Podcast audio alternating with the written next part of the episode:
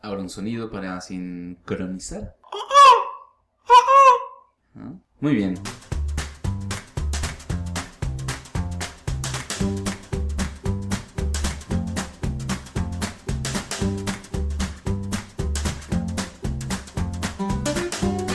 Bienvenidos a Historias Sensacionales. ¿Qué tal? Buenos días, Vic. Buenos días, buenas tardes o buenas noches, cuando sea que nos escuchen. ¿Cómo estás, Pach? Todo muy bien, ¿y tú, Víctor? Bien, bien. Víctor Hernández, saludándolos. Rodrigo Pacheco. Haciendo un nuevo episodio de Historias Sensacionales, una segunda semana. Seguimos en nuestro empeño por traerles lo más interesante de la ciencia de la semana o de las últimas dos semanas eh, en este podcast. Empezamos con esta semana que estuvo llena de cosas del espacio. Yo creo que dominó el espacio esta Sí, semana. definitivamente en las noticias de ciencia de esta semana. Y también la semana Así pasada hubo una muy gran noticia Pues del vamos a espacio. empezar por ahí, Pach, si quieres. Vamos a darle. seven, six, five, four, three, two, one. Engine engine ignition.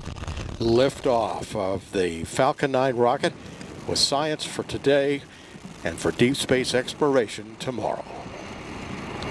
Falcon 9 has cleared the towers. Has escuchado de Elon Musk, por supuesto. Definitivamente lo hemos mencionado aquí. Pach, yo siento que tú tienes un póster de Elon Musk en tu cuarto, ¿es cierto eso? Pues me encanta. Siento que Es, es el momento.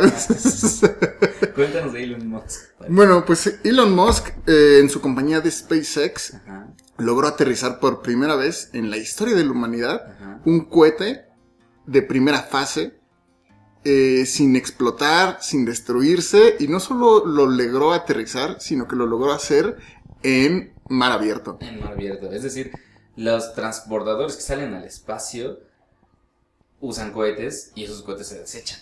Sí, de hecho, antes la NASA, todos los, todos los cohetes que hemos visto de la NASA lanzar, llegan, son, se componen de dos fases, la primera y la segunda fase.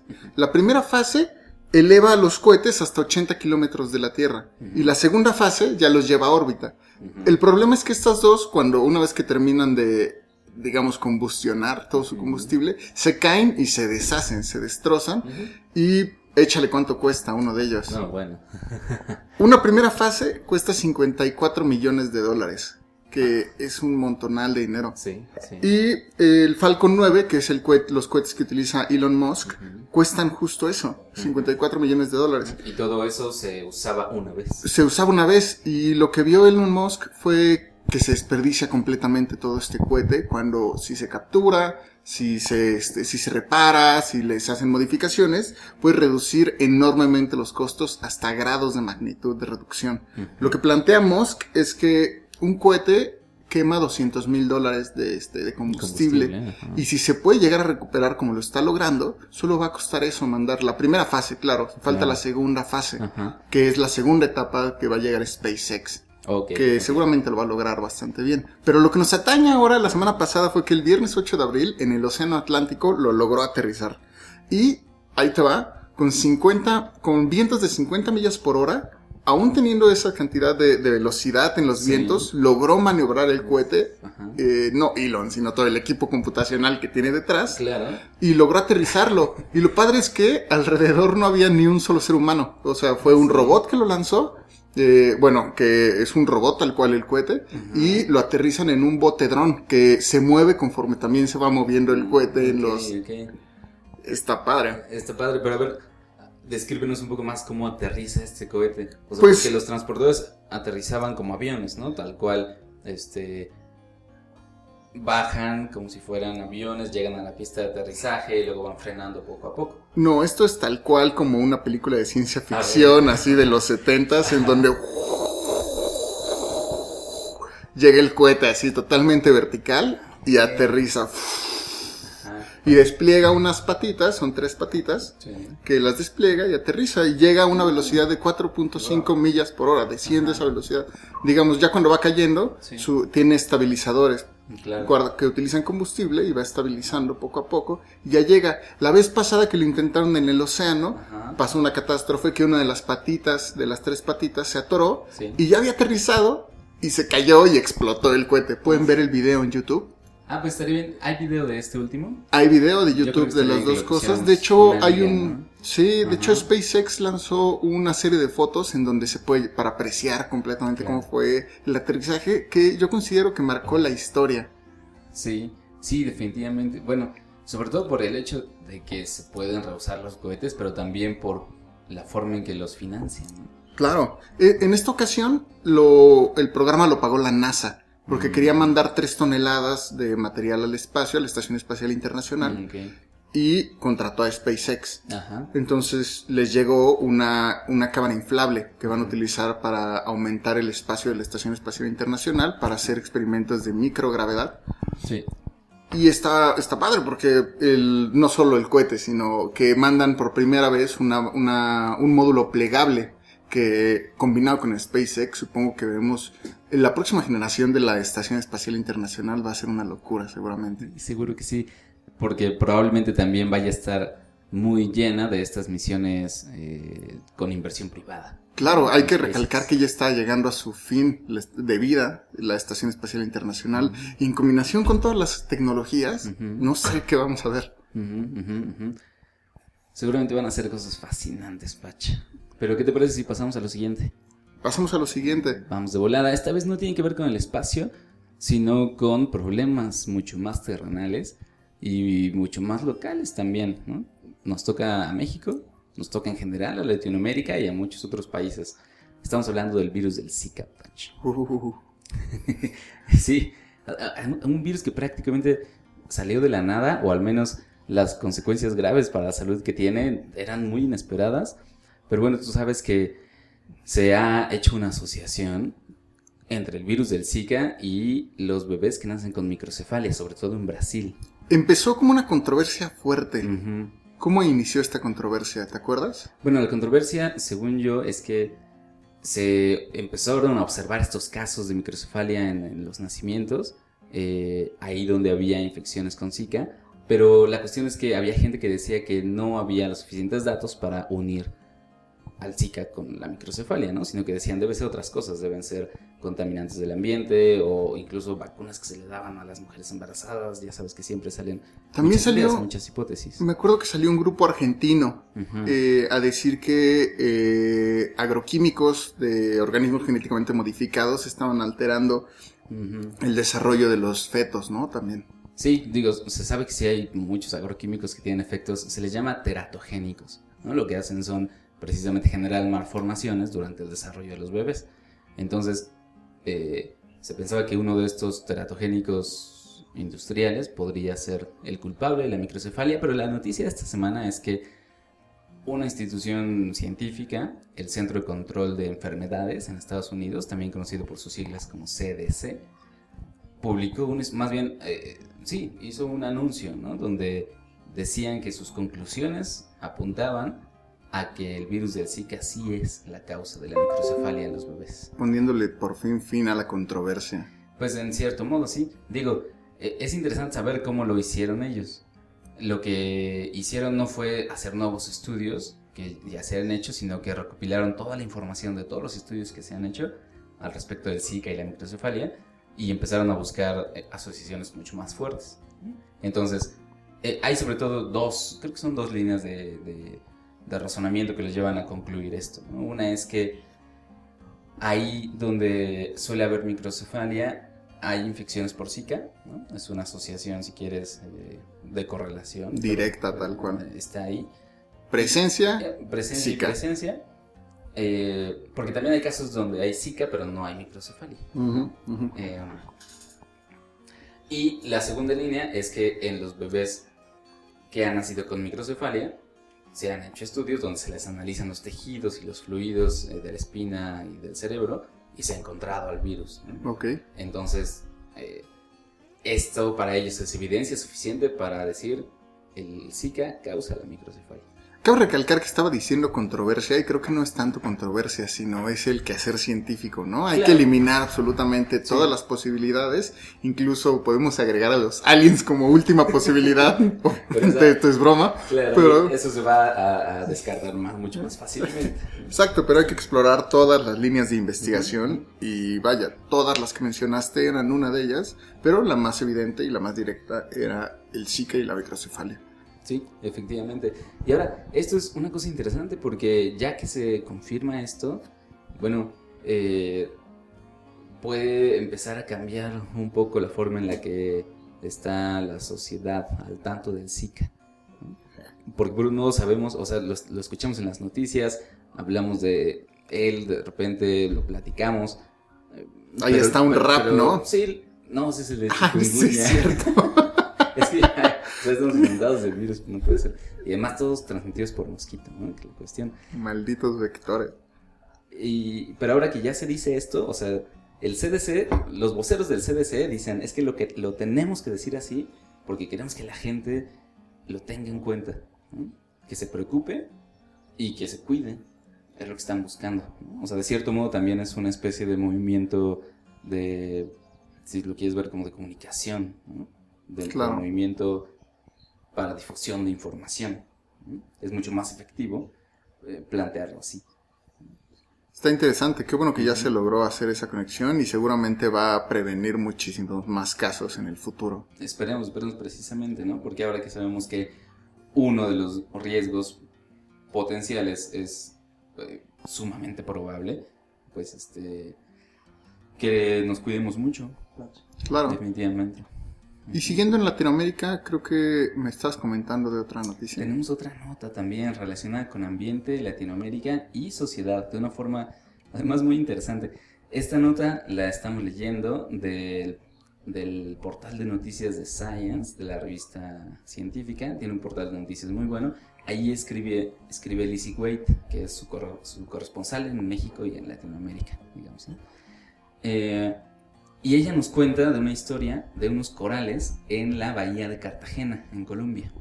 ¿Y qué pasa ahí con esos corales? Bueno, los corales en la bahía de Cartagena históricamente han estado degradándose desde que los españoles llegaron, porque los españoles llegaron, hicieron un, un canal para meterse más hacia la tierra y entonces, Se jodió todo el sistema. exacto, o sea, los- lo- el, la- la- el agua de la bahía que era cristalina y llena de corales y de vida se fue enturbiando cada vez más, cada vez más, hasta que los corales estaban a punto de desaparecer. Llevan Resultó- rato. Llevan rato, sí, pues que casi 500 años. ¿no?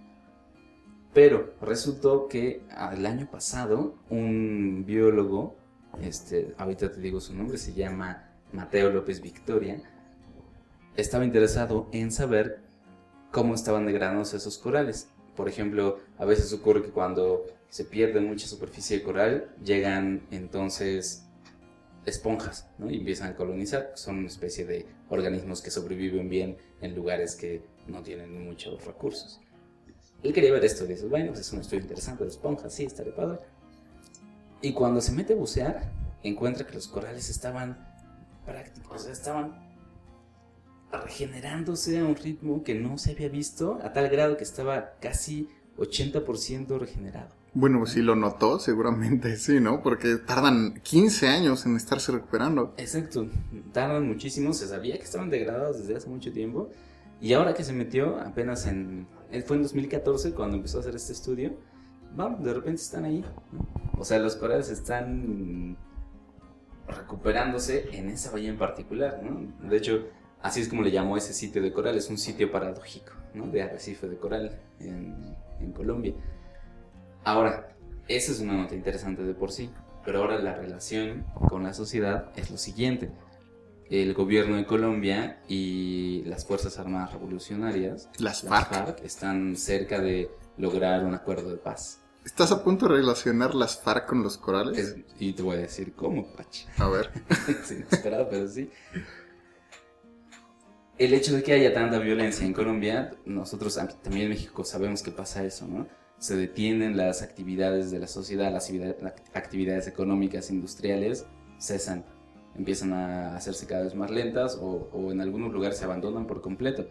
Y lo que ocurre es que con menos actividad humana, entonces la biodiversidad empieza a recuperarse.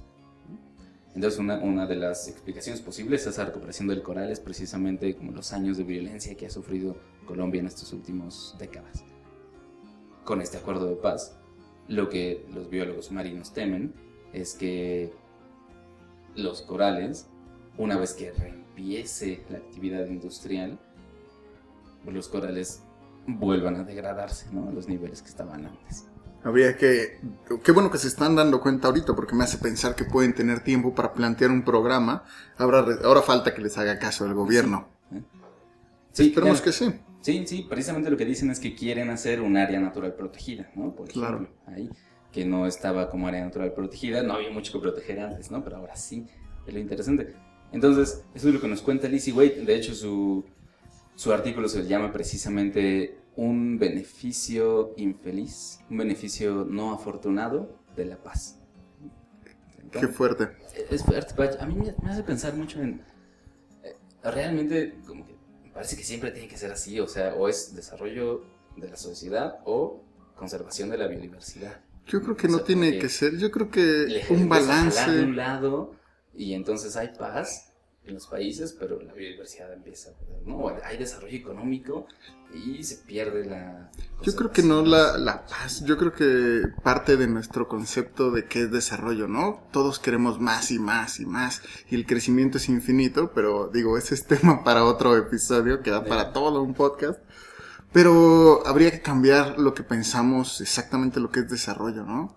Sí. China es un país desarrollado, o sea, es potencia mundial y está desarrollado. Esta semana salieron diversas noticias de que el 80% de sus acuíferos están completamente contaminados y su aire es en distintas ciudades es de las más contaminadas Sí. y vemos que es una potencia. ¿Eso es desarrollo?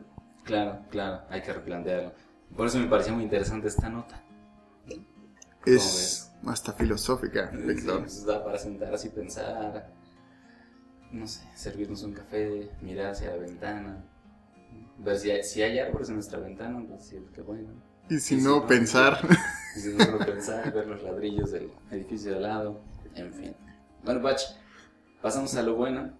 a lo sabroso de esta semana. The limit that confronts us now is the great void between us and the stars. But now we can transcend it. With light beams, light sails, and the lightest spacecraft ever built, we can launch a mission to Alpha Centauri within a generation. This is home. But for most of our history, we knew only Esta semana salió esta noticia de Stephen Hawking. Al principio de la semana, Stephen Hawking declaró que iba a hacer un anuncio. Y cuando este tipo de personas dicen que van a hacer un anuncio, no se lo toman a la ligera. Sí, no, además, me encanta. Sofía, miembro de Historias Sensacionales, Sofía Flores siempre dice que Stephen Hawking es el Yoyis, la Yoyis de la ciencia. Porque la Le, Georgie. dice, le gusta estar en todo. Es el ajonjolí de todos los moles de los anuncios grandes de la ciencia. Sí, O sea, tiene opinión sobre inteligencia artificial, sobre exploración del espacio, sobre el futuro de la humanidad. Tiene opinión sobre todo y las dice y, y los medios las recogemos. tú no la dirías. Yo creo que, o sea, tiene opiniones buenas, pero Sí, parte claro. de esto es del morbo de que una persona que estudi- que está en un doc- eh, es profesor y gran científico reconocido, Sí, es esté en silla de ruedas, hable con su sintetizador. Es un ícono prácticamente. Lo tenemos todavía aquí y entonces está bueno ver qué es lo que opina. Yo creo que le da salsa al estereotipo, ¿no? sí, Esos sí, anuncios. Digo que no, no le quita que es brillante. Por supuesto, por supuesto. O sea, todo su trabajo científico es una gran aportación. Y además lo tenemos participando en muchos aspectos de la cultura, lo cual es bueno. Seguramente en el futuro diremos, nos tocó vivo. Esperamos. si no es que nos sobrevive él a nosotros, ¿eh? Porque en una de esas ya le invirtió a la conservación de su cuerpo o de su mente. Sí, seguramente como Futurama, ¿no? Sí. Y no sobrevive, pues. Por eso que Stephen Hawking nos entierra a todos. Eh, pero bueno, la noticia ver, ya nos perdimos. La noticia es que anunciaron un viaje hacia Alpha Centauri. ¿Cómo ves? Alpha Centauri, la estrella más cercana a nuestro Sol. A 4.5 años luz de distancia, que recordemos que un año luz es la, la distancia que puede recorrer un haz de luz en un año. Tal cual, a 300 kilómetros por segundo, 300 mil kilómetros por segundo, que es una velocidad infame.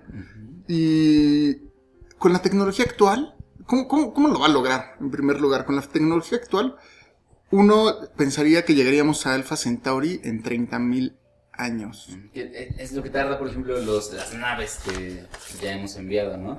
El Voyager 1. Sí, el Voyager- el- La, la primera nave que ya salió, bueno, no nave, sino el aparato hecho por humanos, porque va, no va tripulado, ya salió del sistema solar, pero va lento. O sea, Sí, exacto, va a 40.000 millas por hora el, el Voyager 1, Ujú. que fue como nuestro primer intento para salir al espacio, que es bastante bonita la historia del Voyager 1, pero no vamos a abordarla tanto aquí. Les, recordemos, les recomendamos que escuchen el audio, seguramente lo encuentran en YouTube, Ujú. nada más pongan Voyager 1 audio, y tiene, es un disco bastante bonito, que tiene que se fue pensado para que lo escuchara entre, pongo entre comillas, porque no sabemos, eh, si lo escucharían, pero es este, pero está compuesto por mucho, un audio muy bonito. Pero lo interesante aquí es que no solo fue el anuncio de Hawking, sino también participó Yuri Miller y Mark Zuckerberg. Ok, ya Mark Zuckerberg lo conocemos, el presidente, ¿cómo se le llama? CEO, pero... Sí, el director de Facebook, ¿no? CEO, fundador. Ya lo conocemos bien, Mark Zuckerberg. ¿Quién es Yuri Milner?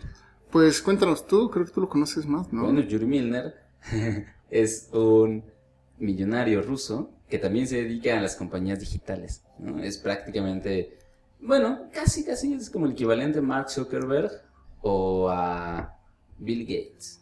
pero no es tanto de pro, o sea, él, él es fundador, él es como, No, no, es fundador de compañías, pero más bien es un empresario que se dedica a invertir en muchas compañías, tiene mucho dinero y ahora quiere hacer proyectos de ciencia, ¿no? Leí que había invertido en un montón de cosas. O sea, Ay, si se meten a su cosas. Wikipedia, con un Sí. Wikipediazo pueden ver que, uff, en Singa, Twitter, Flipkart, Spotify, ZocDoc, Groupon, Planet Labs, Alibaba, en fin, un, hasta en Facebook también O sea, está invirtiendo, o sea, en todo. Tiene, tiene dinero en cosas que nosotros seguramente usamos todos los días.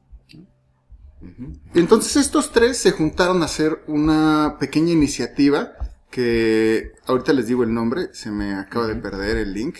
Ya, se llama, se llama Breakthrough Eso. Starshot. Pero No, bueno, no, no, pero esto parte de una iniciativa que se llama Breakthrough Initiatives. exactamente. Que, el, el- que su primer anuncio fue el estar escuchando un montón de planetas para ver si se encuentra vida. Digamos como es el SETI, que es este programa de Search for Extraterrestrial Life. Intelligence. Intelligence, ya no me acuerdo cómo se dice, pero es buscar eh, vida a través de los audios o las señales que llegan aquí Sí. a la Tierra. Sobre todo vida inteligente. Vida inteligente. Ajá. Y lo que, lo que hizo esta compañía, el Breakthrough Initiatives, fue meterle esteroides a esta, a esta iniciativa sí. y escuchar muchísimo más audio. Pueden, pueden meter a su página de internet, se llama tal cual, Breakthrough Initiatives y .org, .org. Efectivamente, y también tiene una, un proyecto muy interesante que son los premios Breakthrough, que son una especie, no son los premios Nobel, pero son premios que se dan a ciencia, a científicos, y últimamente han estado cobrando mucha notoriedad porque se han dado a científicos más bien muy famosos. Es verdad, ya se me había olvidado. De hecho, eh, lo que plantea esos premios es plantearlos como si fueran unos super rockstars, ¿no? O sea, como Exacto. darles el lugar a los científicos que merecen, ¿no? Sí. o sea, y tratarlos como si fueran entrega de premios os, tipo Oscar, ¿no? Llegan, hay una, no- una noche de cóctel, llegan, La- sala roja. Hay presentadores, actores famosos, creo que eh, Martin, ¿cómo se llama? ¿Quién? Ay, el actor que hace a Dios frecuentemente. Morgan Freeman. Ajá. Creo que él había incluso sido el anfitrión de alguno de estos eh, premios. Y el chiste es que, o sea, justamente, ¿no? Es poner el reflector en alguno de los científicos más importantes del Claro. mundo. Y lo que busca es no solo reconocer que los avances, los grandes avances científicos y darles eh, un premio acorde a, a los, a, lo, a lo que se merecen estos científicos, sino también al ponerlos en los reflectores, al poner todo este espectáculo, buscan que los jóvenes, la gente la, la- y la población en general se emocionen y se, y se integren un poco más a por qué les están dando este premio y por qué hacen toda esta parafernalia para, Sí. para recibirlos. O sea, por ejemplo, en, en este año, solo para darles el ejemplo de a quienes han este, ¿Invitado? invitado y premiado. Eh, tenemos, por ejemplo, a los, los inventores de una tecnología que se llama optogenética, que es una tecnología que puede manejar la expresión de los genes a través de una tecnología de luz, que va a ser muy importante y vamos a escuchar mucho de ella en el futuro. Se ha premiado a gente que trabaja con Alzheimer, que trabaja con colesterol.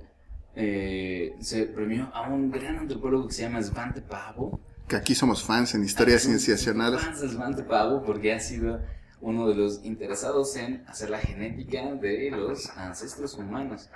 Digamos que cualquier noticia que vean de los neandertales pasó por Svante Pablo. prácticamente es de los que es de esas personas a las que les dijeron no pavo no puedes sin- eh, no puedes secuenciar ADN de restos fósiles de humanos qué estás hablando y él fue lo intentó y lo hizo. Entonces es muy reconocido por eso Eh, y ese tipo de premios precisamente de eh, que da la Breakthrough Initiative. Pero lo que anunciaron en esta ocasión, eh, ya cerrando el paréntesis de la, Vamos. de la iniciativa, Ajá. es que en esta ocasión el viaje es hacia Alpha Centauri y no planean mandar, justo como estábamos comentando hace rato, no planean mandar una nave como en SpaceX, no planean hacer algo muy grande, sino que plantean hacer algo un poco, algo muy, muy, muy, muy grande, sin embargo a una escala muy chica. ¿A qué me refiero? A que van a mandar unas, una nave del tamaño, unas nanonaves, del tamaño, de un peso de un gramo. ¿Y cómo van a funcionar? Va a ser una especie de vela con la luz, con rayos láser. Ahí va. Ya se, esta tecnología ya se utiliza y utiliza las, eh, digamos, tienes un, un panel grandote, no es solar, sino le llaman velas solares, eh, que se mueven con los vientos solares, que es esta radiación que emite el sol. Y bueno, sabemos que los fotones son, este, partículas partículas y ondas. Entonces esto impulsa, al estar golpeando y golpeando y golpeando, va, va a impulsar esta nave, esta vela. sí Entonces van a utilizar esta misma tecnología para llevar una, una nave a Alpha Centauri. ¿Cómo lo van a lograr? Van a hacer un arreglo de antenas en la Tierra. O, haz de cuenta, como necesitan un lugar alto. Todavía ni siquiera, o sea, apenas plantearon el, el- el proyecto. Sí. Dicen que van a invertir 100 millones de dólares, pero Para empezar. para empezar la iniciativa, pero dicen que este experimento va a costar cercano al billón de dólares, que va a estar a la altura de los más grandes experimentos como el CERN, por ejemplo, el colisionador de hadrones, que es el experimento más caro de la historia de la humanidad. Bueno, va a estar a la altura de este experimento. Van a, ¿cómo, cómo, cómo se forma? Primero tienen que hacer un, primero tienen que desarrollar la tecnología de los nanos, de los na- nanonaves. las nanonaves Y luego, fáciles de decir Sí, exacto, nanonave. Luego tienen que hacer el, el arreglo de las antenas, que van a disparar un láser todas juntas. Eh, digamos, vamos a decir que son unas cuantas, no vamos a decir un número exacto, porque seguramente va a cambiar. Eh, pero el chiste es de que lo arreglan y todos apuntan hacia un mismo punto, que es a estas naves, a esta vela, Sí. y, la, y le disparan. Y todos juntos hacen un rayo de 100 gigawatts 100 gigawatts que es un montón, y que va va a empujar, va a ir empujando poco a poco, poco a poco, esta nave, y como es un láser, pues es totalmente línea recta y va, va dirigiendo la nave hacia Alpha Centauri desde la Tierra, o sea, al final vamos a terminar con un rayo de luz de la Tierra hacia Alpha Centauri. Ajá, ajá. Ahora lo que leí es que, bueno, los 100 gigawatts de poder es un chorro, un montón de energía. Tanto que es así que, o sea, la misma energía que se usa para eh, hacer despegar a los transbordadores espaciales, ¿no? A un transbordador espacial. O es eh, más o menos 100 veces lo que produce una planta nuclear. Es un Es un montón de o sea, energía. Un montón de energía se va a ver desde el espacio también ese haz de láser. O, o sea, no solo lo vamos a usar para sacar de aquí Ah, claro. citas, sino que va a ser tan potente que se va a ver desde otros sistemas. Es, es cierto, de hecho está, o sea, se va a ver de- la luz de otros sistemas y también, bueno, esto ya es un poco soñando de que nos detecte a través de esa luz otra forma de vida, que no, que no es, es muy improbable, pero no es imposible. Eh, Exactamente. Ahora, y, y a, a mí me gusta mucho pensar en. eh, estas nanonaves son tal cual. Pesan un gramo, imagin, imaginémonos cuán, qué tamaño van a tener. Son súper pequeñas, ¿no? Algo así como del tamaño de una estampilla postal. Tú te preguntarás, pues, ¿qué es una estampilla postal? Bueno, hace tiempo se utilizaban unos cuadritos de papel para mostrar que habías pagado por el importe de una carta. Eh, pero es, ¿qué, qué será? ¿Del tamaño de una galleta? Oreo. Oreo más Yo creo menos. que sí, ¿no? Chiquita, pero pesan más de un gramo. creo, No, no, menos de un gramo. Menos de un gramo. ¿Las Oreo? Ah, no sé, no sé. Pues es, es, es- Creo que también la comparación que hacían es, si le quitas toda la carcasa y la batería al iPhone, eso es más o menos lo que pesa. Sí, de hecho las notas, se- algunas de las notas lo titulaban como un, una, una tecnología similar a un iPhone, ¿no? Algo así, o mandarías tu iPhone al espacio. Algo así eran las notas, lo comparaban Sí, con el sí. iPhone. Pero, pero lo, lo, lo interesante aquí es que esta misión decíamos que tardaría con la tecnología actual 30.000 años en llegar.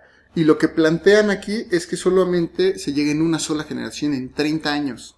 En 30 años Alpha Centauri. O sea, a nosotros, si lo mandan, digamos, en unos cuantos años, nos puede llegar a tocar, si todo sale bien, Sí. llegar a ver Alpha Centauri, que eh, me parece digno de historias de ciencia ficción. ¿Cómo llegamos, Patch, de un estimado de 30.000 años de viaje para la Voyager 1 a los 30 años? Es impresionante. Pero justo con los láser, lo que están planteando es este, util- el- el usar esta tecnología y van a llegar a 100 mi- millones de millas por hora. Ajá. que es el 20% de la velocidad de la luz. O sea, ya estamos hablando de porcentajes de la velocidad de la luz. Ajá. O sea, no sé qué puede pasar en 50 años, Víctor. Esperemos que todavía estemos aquí como para subir esas noticias, ¿no? Claro, o sea, sí, porque está a cinco, bueno, cuatro años de distancia, viaja a la quinta parte, lo cual significa tengo 20 años de viaje, y luego los cuatro que tarda en enviar de regreso la señal. Sí, ahora cabe recalcar que esto es un poco obvio, pero es importante recalcarlo, que esta es la primera misión que va, que está planteando llegar a otro sistema. Lo más lejos que ha llegado el humano ha sido a la luna. Y lo más lejos que ha llegado tecnología humana es donde está el espacio interestelar, que es el Voyager. Ninguna otra nave ha llegado a otro sistema solar, porque nos parecía imposible hasta hace un mes. Sí, sí. Y es precisamente lo que decían. Yo escuchaba unas declaraciones de Yuri Milner y dice, con la, con la tecnología actual ya podemos plantearnos este tipo de viajes y comparando, por ejemplo, lo que, lo que tardó la sonda que enviaron a Plutón hace poco, Nuevos Horizontes, más o menos fueron nueve años en llegar allá. Si se usara esa tecnología para llegar a Plutón, serían unos tres días, más o menos. Está impresionante. Y lo mejor es que plantean que este es solo un exper- o sea, lo que anunciaron es solo el primer experimento de otro gran experimento que se viene, que supongo yo van a plantear ya mandar eh, cosas con mayor tecnología y seguramente en un futuro plantearán mandar humanos, algo así como interestelar. Estaría bueno también. ¿Se vale Sí. soñar? Sí, se valdría. Sí, lo que yo veo es que es una cuestión como de compensación. ¿no? Porque, digamos, las, eh, las otras naves que se han enviado, bueno, estos otros aparatos, tienen muchos sistemas tecnológicos para hacer experimentos científicos allá, entonces necesitan mucho combustible, se tardan más en llegar, etc. se le invierte muchísimo a, a una sola sonda, ¿no? Y lo que este, este otro acercamiento es distinto en el sentido de que se van a hacer muchas cientos o incluso miles de sondas pequeñitas y se espera que, bueno, se les da impulso a todas y se espera que al menos algunas de ellas lleguen.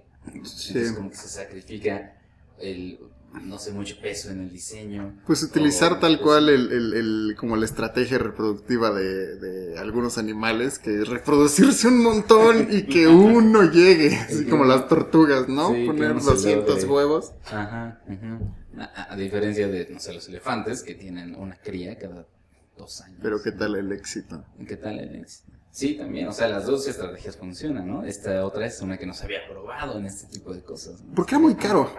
Y ahorita estamos planteando, o sea, sí están planteando que cada nanorobot va a costar alrededor de mil dólares. Que si te lo pones a pensar, o sea, un, Pues es menos que un iPad, ¿no? un individuo común puede comprar una de esas máquinas, ¿no? Sí, claro. Que combinado con SpaceX, yo creo que nos va a dar buenas cosas en Nos el va a dar futuro. buenas cosas. Y es muy interesante el tipo de personas que están involucradas en este proyecto. Porque no es, ta- no es solo que a un millonario excéntrico se le ocurrió enviar naves a la estrella más cercana, ¿no? Sino que hay mucha gente científica que está involucrada. O sea, Mark Zuckerberg, este hombre ruso Yuri Milner y Stephen Hawking son como el- el- la junta de directores. ¿no? Sí, que ahí va un dato curioso, que Yuri Milner toma su nombre de, bueno, no toma su nombre, sino le pusieron el nombre por Yuri Gagarin. Y aparte dio el anuncio, este anuncio de los viajes interestelares, en el 55 aniversario de la primera misión de Yuri Gagarin. Que seguramente lo inspiró para llegar a este Sí, punto. muy significativo, definitivamente. Yuri Gagarin fue el primer explorador espacial. Y ahora él podría ser el primer, tal vez no explorador, pero eh, el primer inversionista que nos haga llegar a otro, a otro sistema solar. No sé. Pero también están involucradas otras personas. Por ejemplo, el, el que, se- el que va a ser el director del proyecto es un exdirector de un centro de investigación de la NASA. Se llama Pete Warden. Él trabaja en el, en el centro Ames de, de la NASA. que ha llevado naves como eh, Nuevos Horizontes, me parece, o Kepler, no recuerdo el laboratorio. Ah, Creo que sí, ha estado involucrado en algunos de estos proyectos. ¿no? Hay también un astrónomo de Harvard, Avi Loeb. Está el astrónomo real de, de Inglaterra, Martin Rees. Como porque el astrónomo real. Pues así se le llama, no sé, British Astronomer Royal. Ah, ok, Royal, no Ajá. como... Ah, no, no como imaginario. Perdón, tuve un lapso espectral. The Real Deal, Martin Rees. Eh, tenemos un astrónomo eh, que ha ganado el premio Nobel, Saul Perlmutter, de California, en Berkeley. Está Andrew Yan Pach, conocida por ser una de las, bueno, escritora, productora de Cosmos, la nueva serie. Y también ayudó al Voyager 1, eso es También importante Voyager 1. recargarlo. Estuvo trabajando muy cerca con quien era su esposo, Carl Sagan. Entre ellos hicieron la serie de Cosmos original. Ella, que le sobrevive, se, este, se propuso hacer la nueva serie y entonces tenemos esta otra nueva serie. O sea, es una, eh, pues es una eh, comunicadora de la ciencia, pero también muy conocedora de temas de astronomía.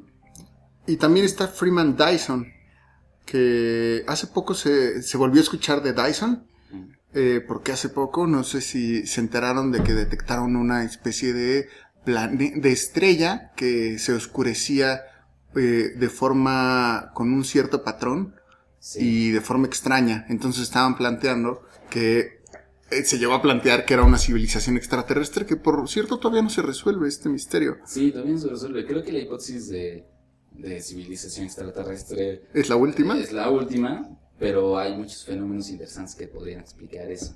Claro, todos han fallado, por cierto. O sea, el, el último planteamiento, que era una nube de asteroides alrededor de la, de la, del sol, de esta estrella, falló. O sea, porque no, no, no lo cubre. Entonces, obviamente la civilización extraterrestre es la última opción, pero, este, pero se habló porque Dyson eh, planteó en algún momento que una civilización avanzada iba a rodear una estre- la estrella con ciertos materiales para poder capturar la mayor cantidad de energía posible. Sí. Entonces, al ver los astrónomos esta estrella que se comportaba de forma extraña, recordaron a la esfera de Dyson, que Freeman Dyson es ahora parte de los miembros de, este, de esta iniciativa. Efectivamente, entonces, o sea, tan solo por el tipo de gente que está involucrada, pues como que sí hay que tomársela en serio.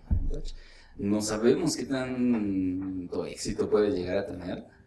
Apenas se hizo el anuncio de lo vamos a hacer, pero se ve que lo van a hacer En serio. Van en serio, van muy en serio y también va acompañado, como para echarle un poquito más de jugo a esta noticia, que va acompañado de que Milner ofrece, digamos, una recompensa a cualquier, a, a la mejor iniciativa que se tenga, este, de eh, cómo comunicarte con seres extraterrestres. Claro.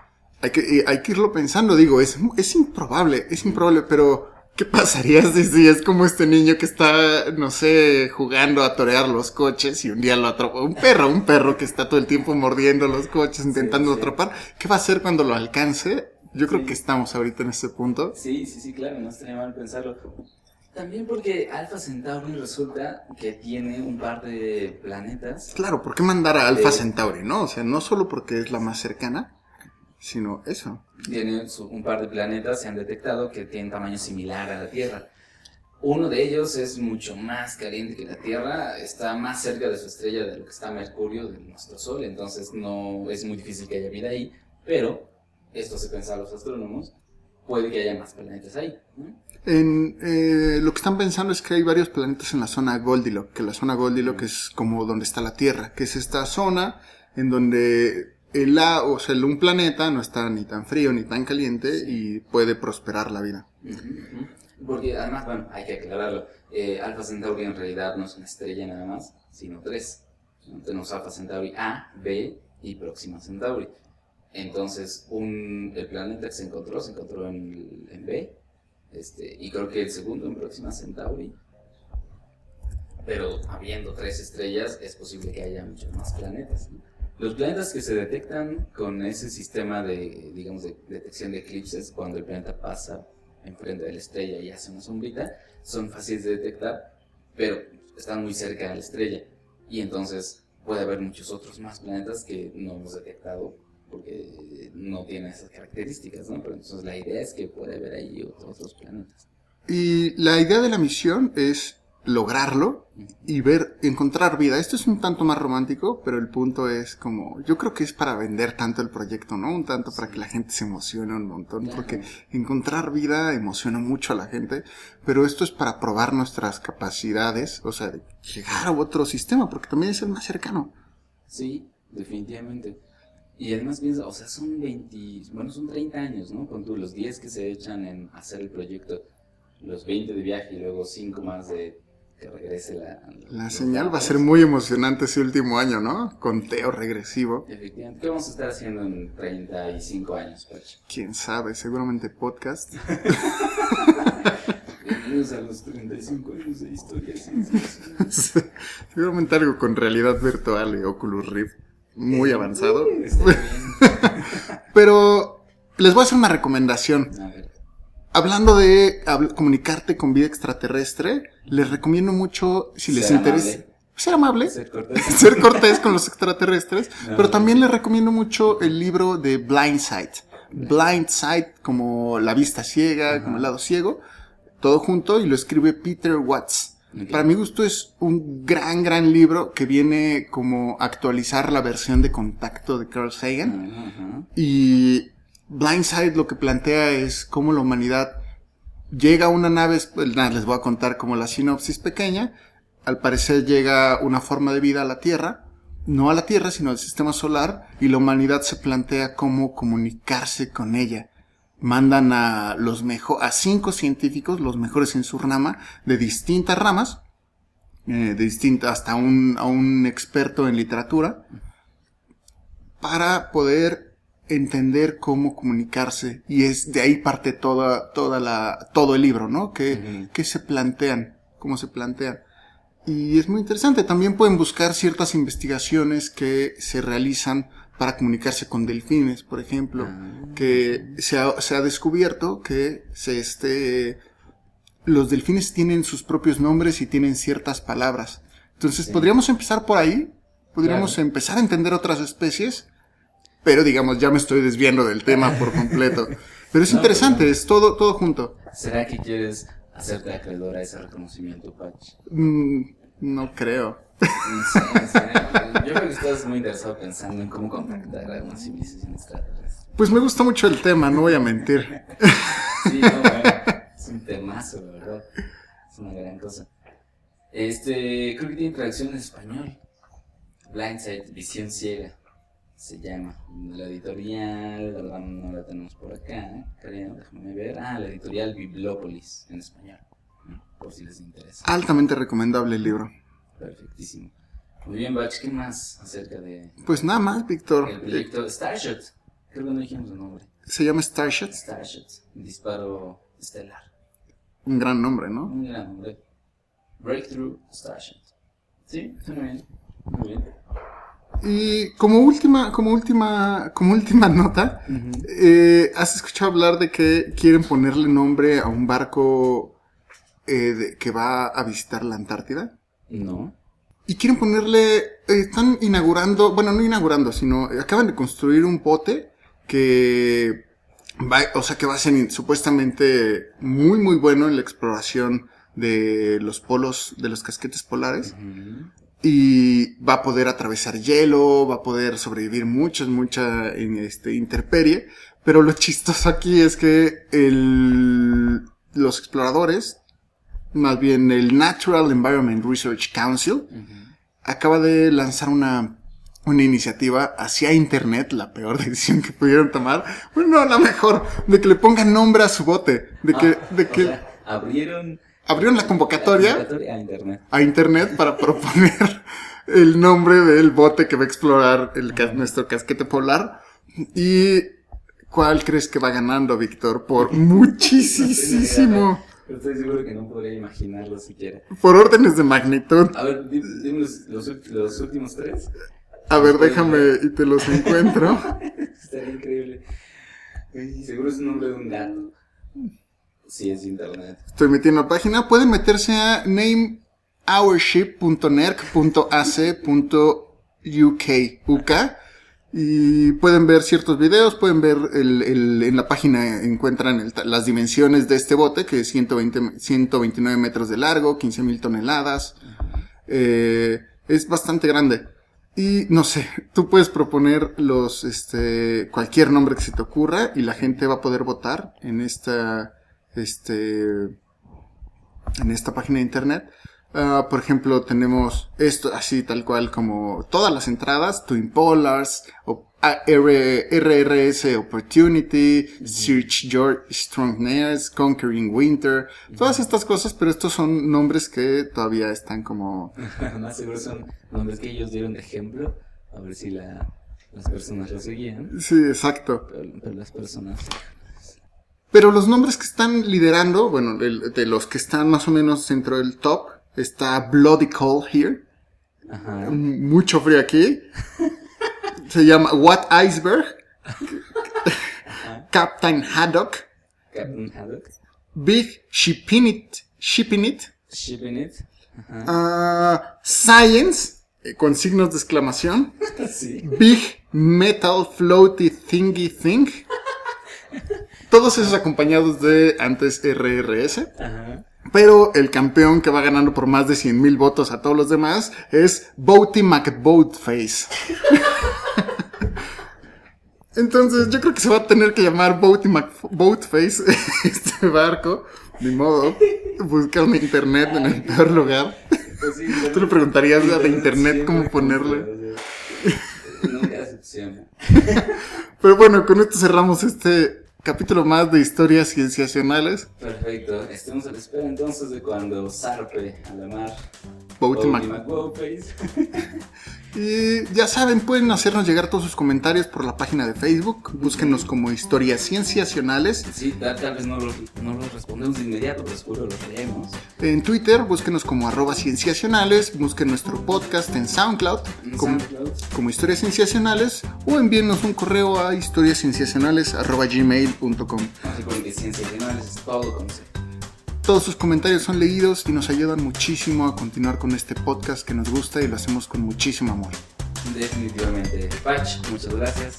Muchas gracias a ti, Víctor. Bueno, nos vemos la siguiente semana en un episodio más de Historias Ciencias. El podcast.